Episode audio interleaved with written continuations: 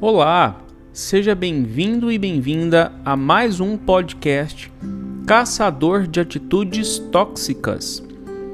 Eu sou Gulliver Nogueira, mestre em psicologia e professor. E o tema escolhido para discutirmos no episódio de hoje será sobre família e desamparo afetivo familiar. Qual foi o motivo escolhido para eu fazer o podcast com esse tema? Algumas experiências de observação da vida me motivaram, e outras experiências também um pouco pessoais que encaixa dentro desses assuntos que eu quero levantar e discutir aqui com vocês hoje, pelo menos para estimular uma reflexão. E gostaria de conversar com vocês e começar fazendo uma seguinte pergunta: Porventura, você algum dia já se questionou a respeito do que, que é família?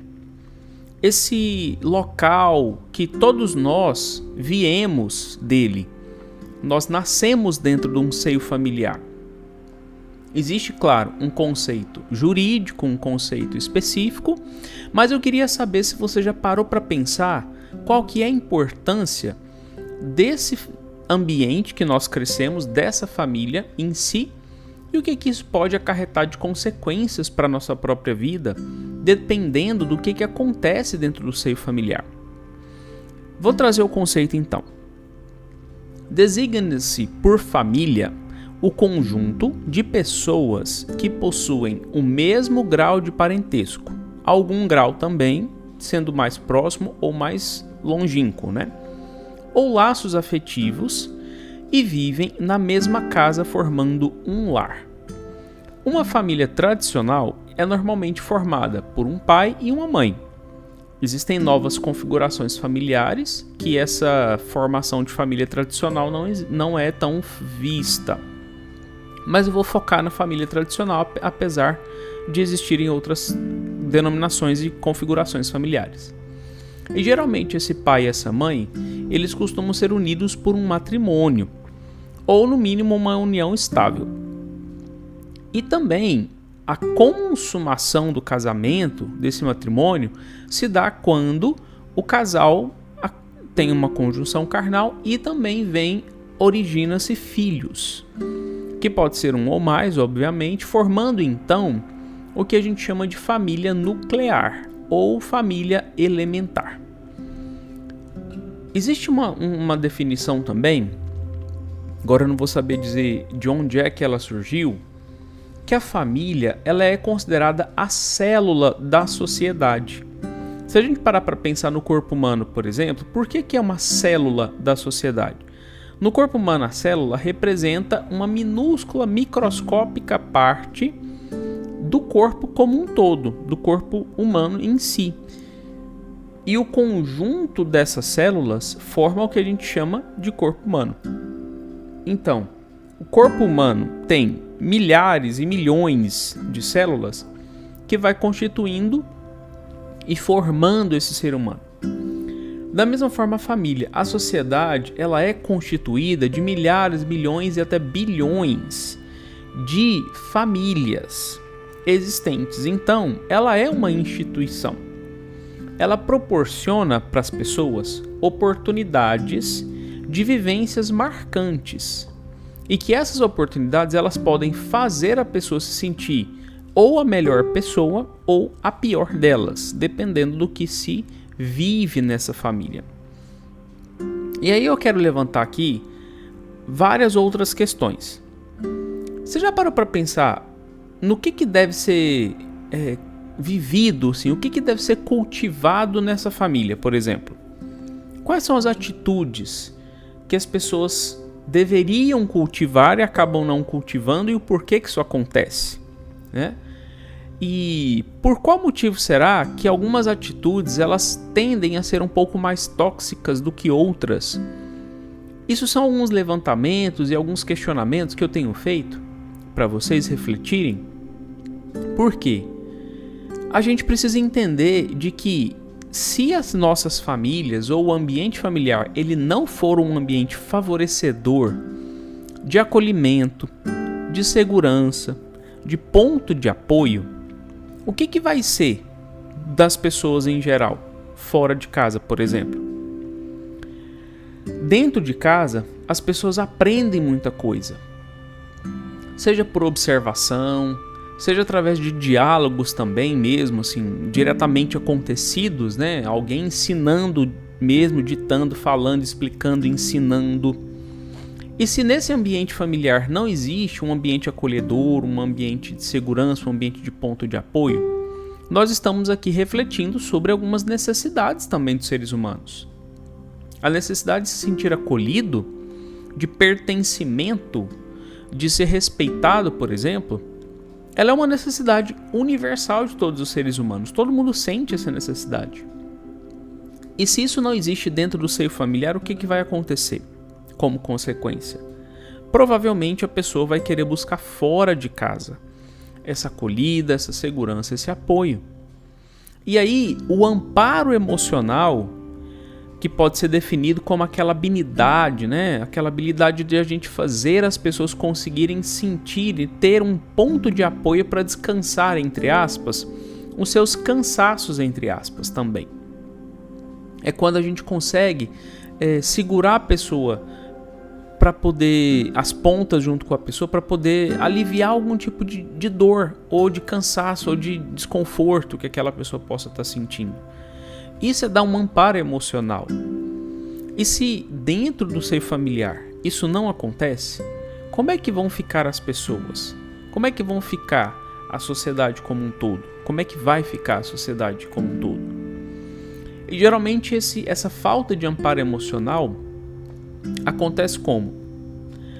Como é que eu posso identificar né, as pessoas que podem estar vivendo algum tipo de situação assim, de um desamparo afetivo, né, ou, ou até mesmo psicológico, sei lá, e até mesmo outros tipos de desamparo, né?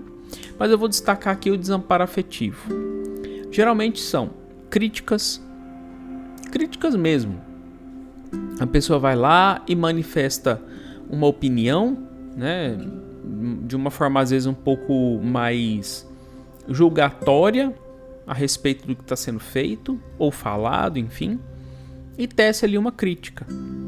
Certa vez eu estava almoçando né, com algumas pessoas e aí tinha um jovenzinho ali, de uns 10, 11 anos mais ou menos.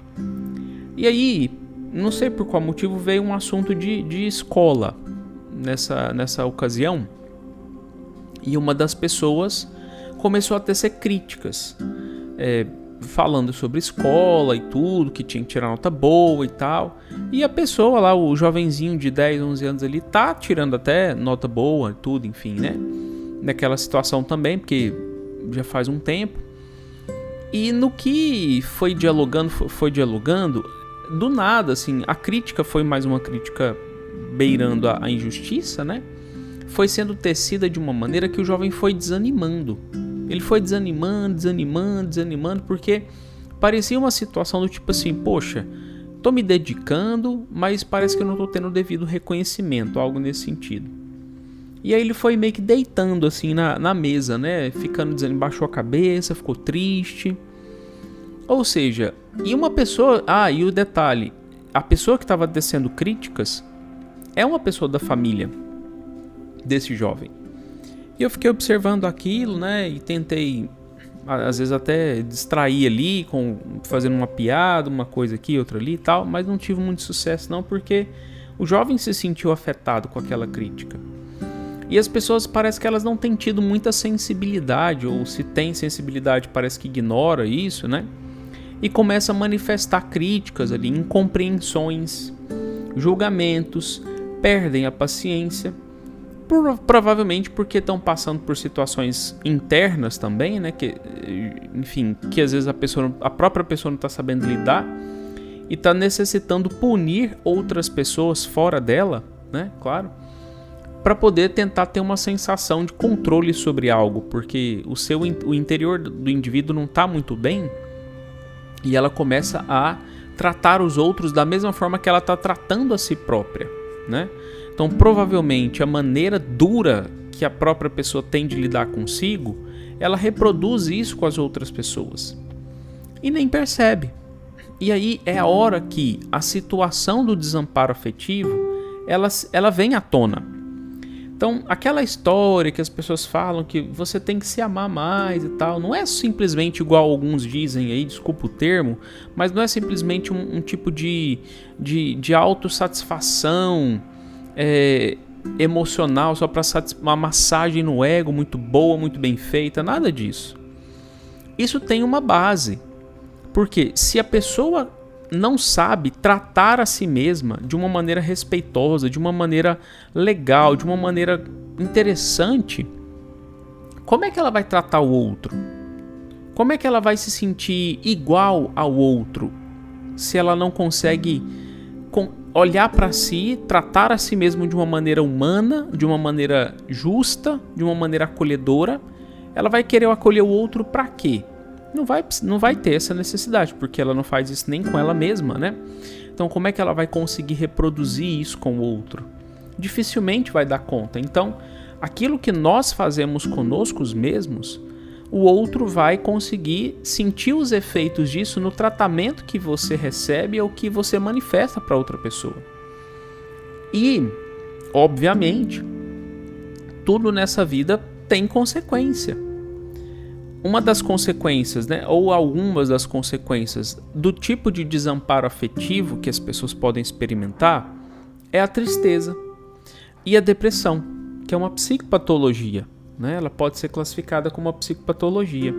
E a depressão é uma psicopatologia que a pessoa adquire três tipos de crenças negativas, bem negativas mesmo, a respeito de si, do outro e do mundo como um todo não é regra a pessoa desenvolver uma crença negativa a respeito de si primeiro ou depois vai adquirir uma crença negativa depois com relação ao outro e depois com relação ao mundo. Não existe uma regra para isso. Mas a pessoa desenvolve, ela começa a pensar negativamente a respeito das relações sociais em geral, de si mesma e do mundo. Ela generaliza ao ponto de achar que tudo é desse jeito, as pessoas todas são dessa forma. Então, exemplo de crenças negativas: fruto de, fruto de desamparo afetivo. Ninguém gosta de mim. Esse ninguém gosta de mim quer dizer o quê? Alguém que eu interagi com essa pessoa, eu estava com boa intenção, tentando interagir normalmente, numa boa, tranquilamente. Essa pessoa que eu estava interagindo me tratou mal repetidas vezes e eu comecei a acreditar de que, que ele não gosta de mim. E a pessoa começa a achar que todo mundo não gosta dela, o mundo como um todo, o outro e o mundo em si não gosta dela. E aí, uma outra conclusão que a pessoa adquire, uma outra regra, uma crença forte negativa sobre si própria é o que? Então, eu não devo ser uma pessoa boa. Se ninguém gosta de mim, é porque eu não devo ser uma pessoa boa. Eu devo ser uma pessoa desinteressante, eu devo ser uma pessoa sem atrativos, eu não devo ser uma pessoa legal, eu devo ter algum problema, e a pessoa começa a desenvolver crenças a respeito de si próprio ou de si própria, que tem essa correspondência. Tudo fruto de um desamparo, um ambiente familiar um pouco tóxico, um pouco negativo demais e que, ao invés de favorecer abertura ao diálogo, abertura à conversa, abertura a uma série de realidades, isso não acontece. Isso é ausente. E provavelmente as pessoas que vivem em ambientes assim, elas dificilmente vão conseguir achar um ambiente tão acolhedor. A não ser que ela consiga, de fato, por muita busca, né, achar pessoas interessantes, pessoas que vão exercer um papel diferente na vida dela. Pode às vezes ser um colega, um amigo de trabalho, pode ser às vezes uma outra pessoa da família fora da família nuclear, né? Um avô, uma avó, um tio, uma tia, um padrinho, uma madrinha, um vizinho, uma vizinha, um, um amigo da faculdade, enfim, uma amiga da faculdade, qualquer pessoa. Isso às vezes acontece. Só que também não é uma regra. E mesmo assim, se essa pessoa ela tem lá esse ponto de apoio fora, né? Quando ela vai ter que viver dentro de casa, que ela vai ter que aprender a conviver, ou então ela vai ser meio que, entre aspas, obrigada a conviver, porque obrigado ninguém é 100%, né? mas que ela é meio que obrigada a conviver com essas pessoas de dentro de casa, todo aquele sentimento ruim, às vezes também brota ansiedade, né? De ficar preocupado ou preocupada com o que o outro vai pensar, com o outro, o jeito que o outro vai reagir se ela fizer isso ou aquilo. Fruto de um desamparo afetivo também, porque as pessoas da família têm padrões punitivos de comportamento. Tratam o outro como se o outro merecesse apanhar, entre aspas, não fisicamente, mas nas atitudes mesmo, assim, verbalizando coisas negativas e desenvolve um outro padrão de alteração emocional, que é a ansiedade, né? A pessoa pode desenvolver fobias e tudo é, socialmente falando, fobia social é um subtipo, né? então ansiedade generalizada, ou então até mesmo o próprio transtorno do pânico e algumas outras fobias aí, alguns outros problemas de ansiedade também. Problemas de insônia também pode vir como decorrência disso, né? Problemas de alteração de apetite, né?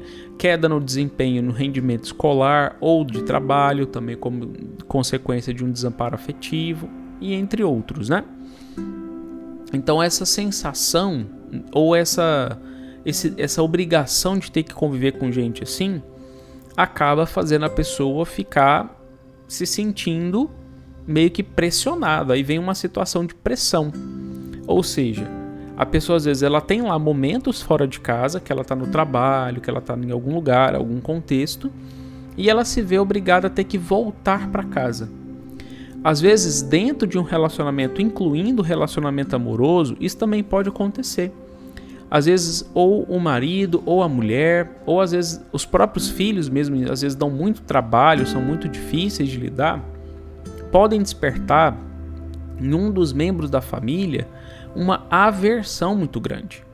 E aí a pessoa ela tem aquela clássica dificuldade de nossa, eu tenho que voltar para casa agora. Eu já cheguei a ouvir isso de a pessoa às vezes é, arrumar mais trabalho para fazer dentro do próprio trabalho dele, ou de, né, enfim, era, era ele no caso, para não ter que voltar para casa, porque sabia que se chegasse em casa ia ter críticas, ia ter briga, ia ter discussão, ia ter indiferença, impaciência, julgamento e uma série de outros problemas. Então, isso é uma realidade. E eu fico me questionando onde fica a unidade, onde fica a empatia com o próximo, onde fica aquela sensação ou então aquele sentimento de se importar de fato com o outro. Perguntar se o outro está se sentindo bem, se o outro está gostando ou não está gostando do que está sendo feito dentro do próprio ambiente familiar ou diante de uma circunstância em específico. Parece que as pessoas elas às vezes elas se perdem umas das outras não se aproximam, não perguntam, não querem saber muito a respeito do que, que o outro está vivendo ou deixando de viver. E é isso, esse distanciamento vai acontecendo e, como consequência, problemas em si. E uma das coisas que precisa ser feito é para lidar com isso é fazer um movimento contrário, né? É, se puder e tiver jeito disso acontecer. Claro que eu não estou trazendo nenhuma fórmula mágica de que exercitar algumas dicas já vai resolver o problema assim 100%.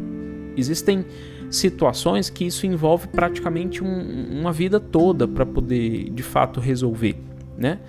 Porém, é importante estimular essa reflexão porque quando a gente sai de um seio familiar, a gente sai da casa do pai, casa da mãe, alguma coisa assim, a gente no futuro vai ter o desejo ou vai inclinar a nossa própria vida para constituir a nossa própria família. E mesmo que a gente não tenha família para constituir ou não tenha esse desejo, em algum momento eu vou ter que conviver com pessoas que têm uma família, que são pessoas que vieram de um berço familiar, e eu tenho que saber lidar. Porque pode ser que uma dessas pessoas que vem de alguma família esparramada aí no mundo seja um tipo de pessoa tóxica, exatamente do mesmo jeito de um familiar meu ou uma familiar que eu convivi e que essa pessoa ela acabou desempenhando assim ou desencadeando um papel negativo na minha vida. Então, nesse ponto, eu preciso saber lidar com essas atitudes tóxicas, com essas pessoas assim. E esse ponto é algo essencial para nossa qualidade de vida, para nossa felicidade. E pensando a respeito disso, eu acho que o ano passado, inclusive, também refleti bastante sobre essas questões, porque é um assunto muito recorrente que sempre volta. Eu acabei fazendo uma série de lives a respeito disso, que gerou um produto que ele está lá no meu site, disponível para você adquiri-lo, www.gullivernogueira.com.br. É uma espécie de um catálogo, um manual de vida para você conseguir lidar com pessoas e construir um, um, um, psicológico mais saudável, né? Adquirir um psicológico ali estruturado, mais firme, mais sólido, né? E além disso, você fazer as suas próprias buscas, você desenvolver os seus próprios meios e mecanismos para saber lidar com essas pessoas, principalmente pelo diálogo. Diálogo é essencial nesses momentos. Saber dialogar, saber posicionar o seu ponto de vista, o que, que você acha, o que, que você sente diante da situação. É, às vezes, dependendo do, do que acontecer, saber solicitar para as pessoas que você tenha a palavra, que as pessoas aguardem você falar a respeito de um assunto que você acha que e considera importante ser levantado e colocado em pauta diante de situações específicas. O acolhimento é isso. É a outra pessoa te acolher, de fato ver, olhar para você e ouvir e levar em consideração, levar a sério tudo que você tem para falar, não desconsiderando e não diminuindo e não achando que isso é algo supérfluo, que não tem importância, porque tem tanto quanto. Para não acontecer nenhum tipo de injustiça, nenhum tipo de desamparo nesse sentido. E assim, tentando dialogar, tentando aproximar as pessoas para poder esclarecer os pontos que às vezes podem não estar 100% esclarecidos, a gente vai conseguindo viver uma vida mais feliz e mais saudável. E essa foi uma reflexão e mais um episódio do podcast Caçador de Atitudes Tóxicas. Gostaria de agradecer a todos vocês, os meus ouvintes e amigos, que sempre me inspiram e me apoiam. Caso você queira me seguir nas diversas plataformas de redes sociais, tem o meu Instagram, que é @gulliverrnogueira. Lá eu falo sobre conservadorismo e o papel do homem conservador na sociedade pós-moderna. O meu canal do YouTube, que é Gulliver Nogueira, digita lá que você vai achar. O meu Facebook, que é Gulliver Rebouças e o meu Clubhouse, que é Gulliver Nogueira também. Lá no meu site, www.gulliver.